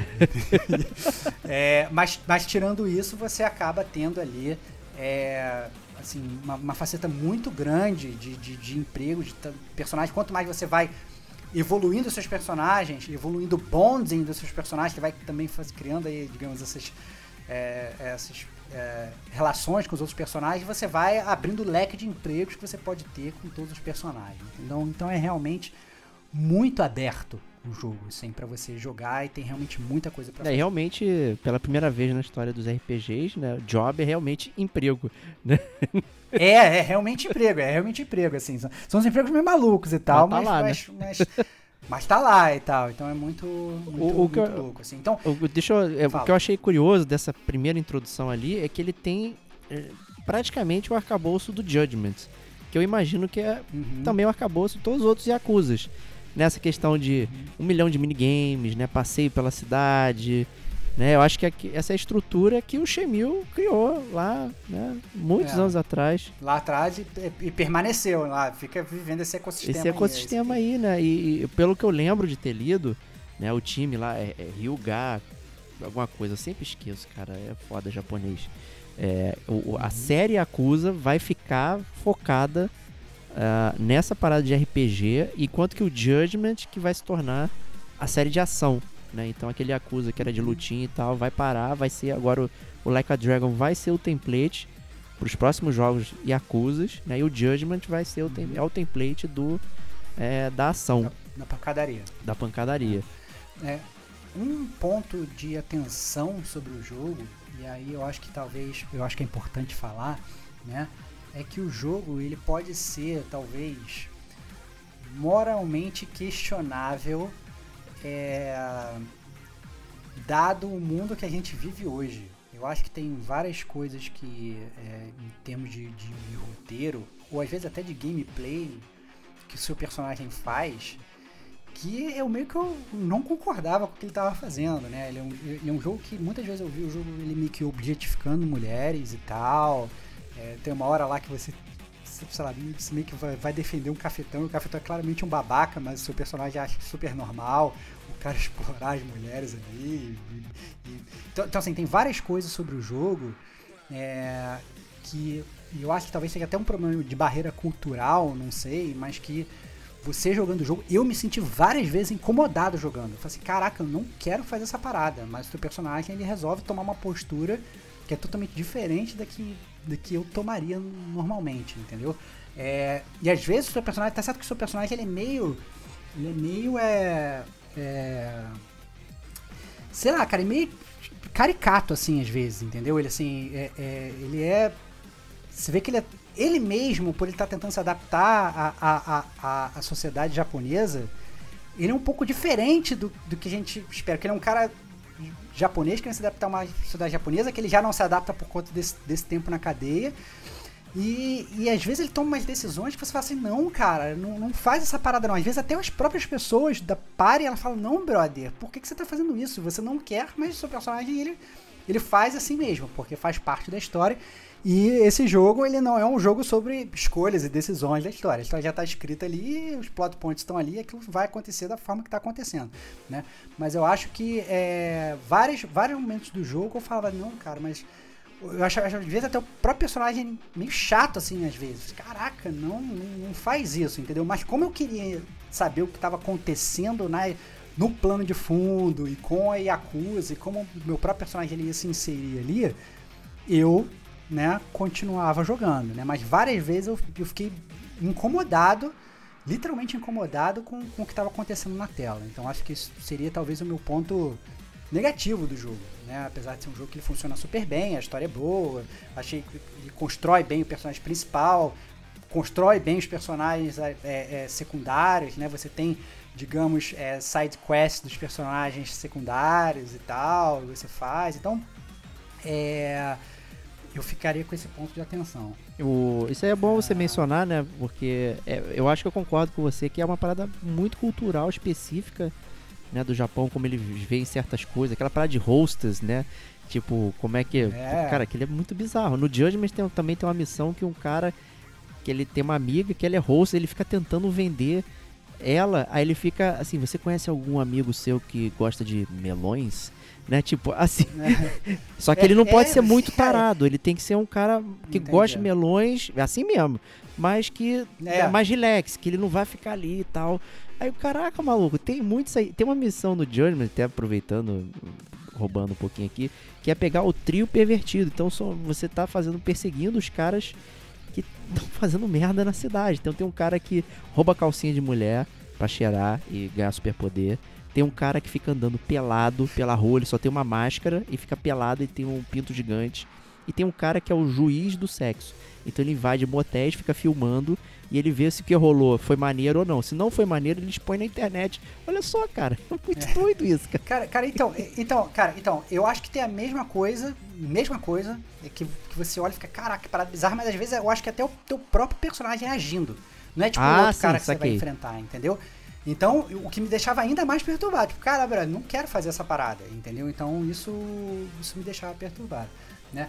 É, e isso se dá muitas vezes, até nas na, na, na main story isso acontece algumas vezes, mas isso se dá às vezes nas side quests do jogo, né? O jogo ele tem muitas side quests, né? É, sei lá, não, não sei de cabeça, mas sei lá, umas 30, alguma coisa assim, que se você for parar pra pensar, as side quests do jogo, elas são é, divertidas, as histórias são boas, com exceção de uma ou outra, as histórias são boas, com bons rewards, assim, você, quando você mata essas faz side quests, geralmente às vezes você ganha algum superpoder, ou você ganha, na verdade, muitos summons, às vezes, você, os summons é muito engraçado, que são, tipo, os amigos que você consegue resolver a side quest, você tá no meio da batalha, calma aí, eu tenho que ligar para um amigo, você tira o celular, liga para ele, pá, o Muito cara aparece lá pra te ajudar no meio da batalha, entendeu? São as summons e tal, é, só que as side quests, elas são totalmente fat quests, assim, não vá achar que você vai ter side quest estilo Witcher 3, entendeu? É literalmente, vá do ponto A para o ponto B, pegue tal item, traga o tal item de volta. Então,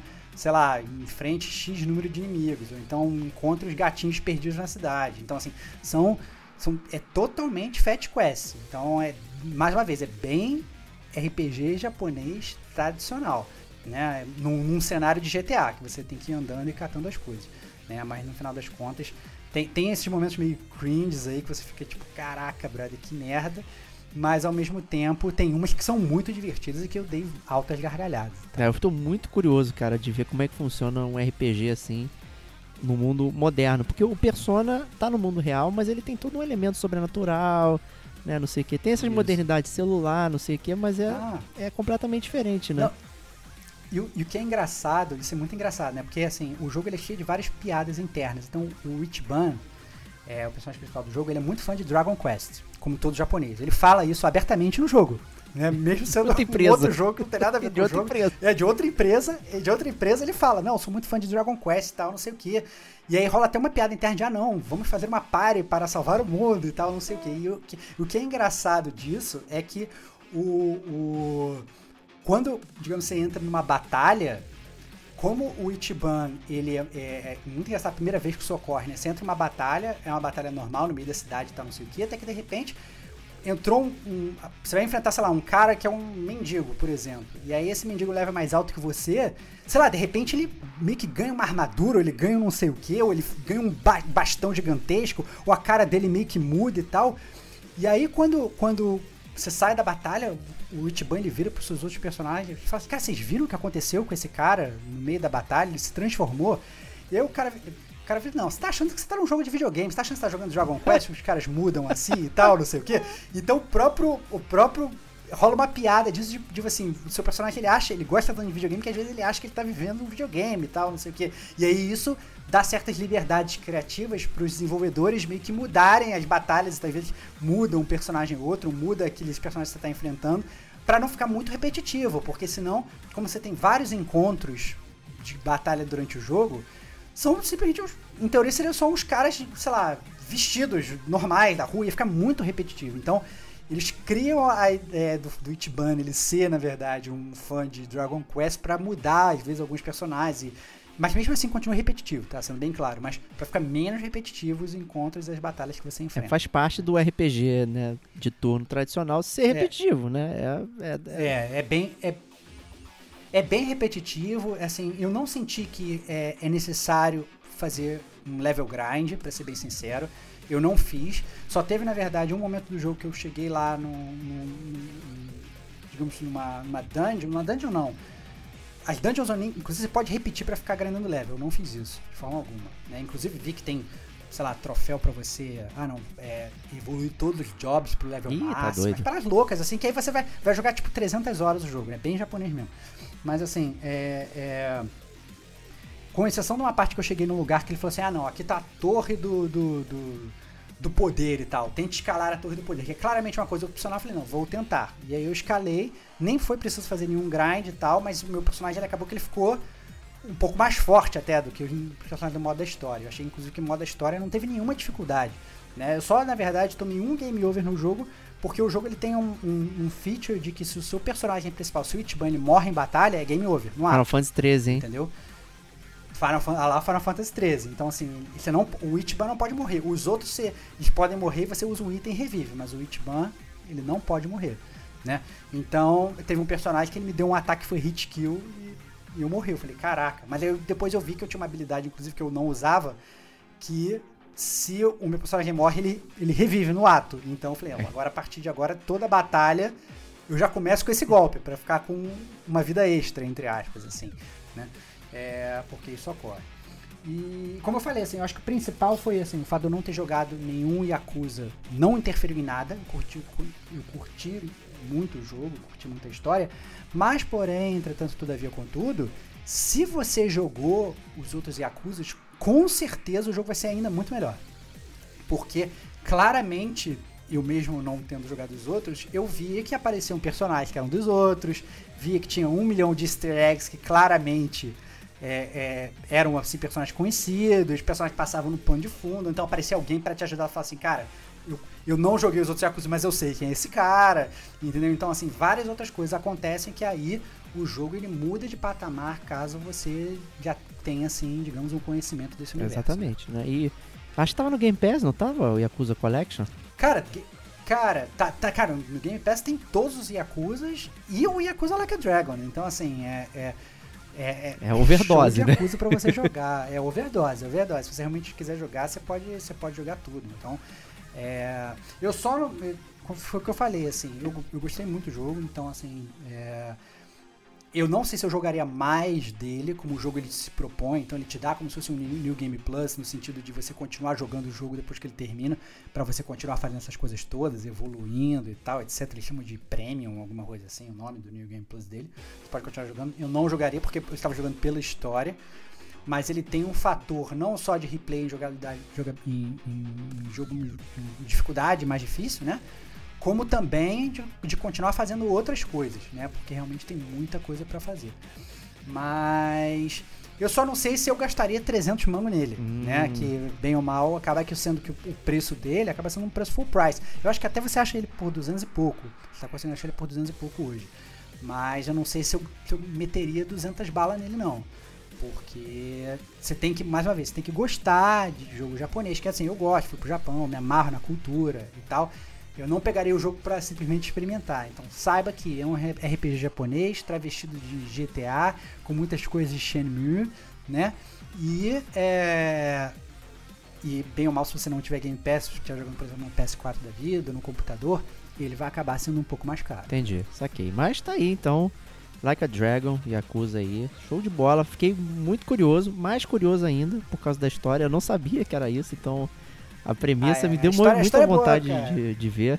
A história, a, história, a história é boa, cara. Fiquei bem curioso também. E logo no início, quando você consegue, sei lá, entrar em contato com seu patriarca pra falar, acontecem coisas que você fala: caraca, meu irmão, agora eu tenho que saber o que vai acontecer. Porque é, é bizarro. Eu não tô acreditando que eu passei por isso tudo e acabou de acontecer isso. Agora, agora Aí pronto. pelo amor de Deus, o que, que tá rolando? E aí a história vai realmente se desenrolando e é muito, muito engraçado, divertido, ao mesmo tempo que instigante. Porque é uma história de mistério da Yakuza. Pô, né? maneiro. Então é isso aí, cara. Detonando agora do Gamer Como a Gente. Quatro jogos aí pra você.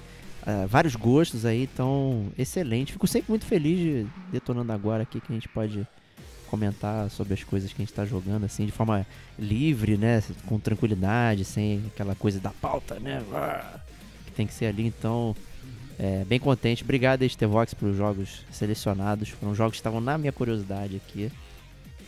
Tamo junto, meu amigo. Foram selecionados especialmente para enxergar a sua curiosidade e de todos os nossos amigos ouvintes. É isso aí. Então, pessoal que está nos ouvindo aí, muito obrigado. Tá? Semana que vem temos mais gamer como a gente. Um grande abraço e até lá. Tchau, tchau.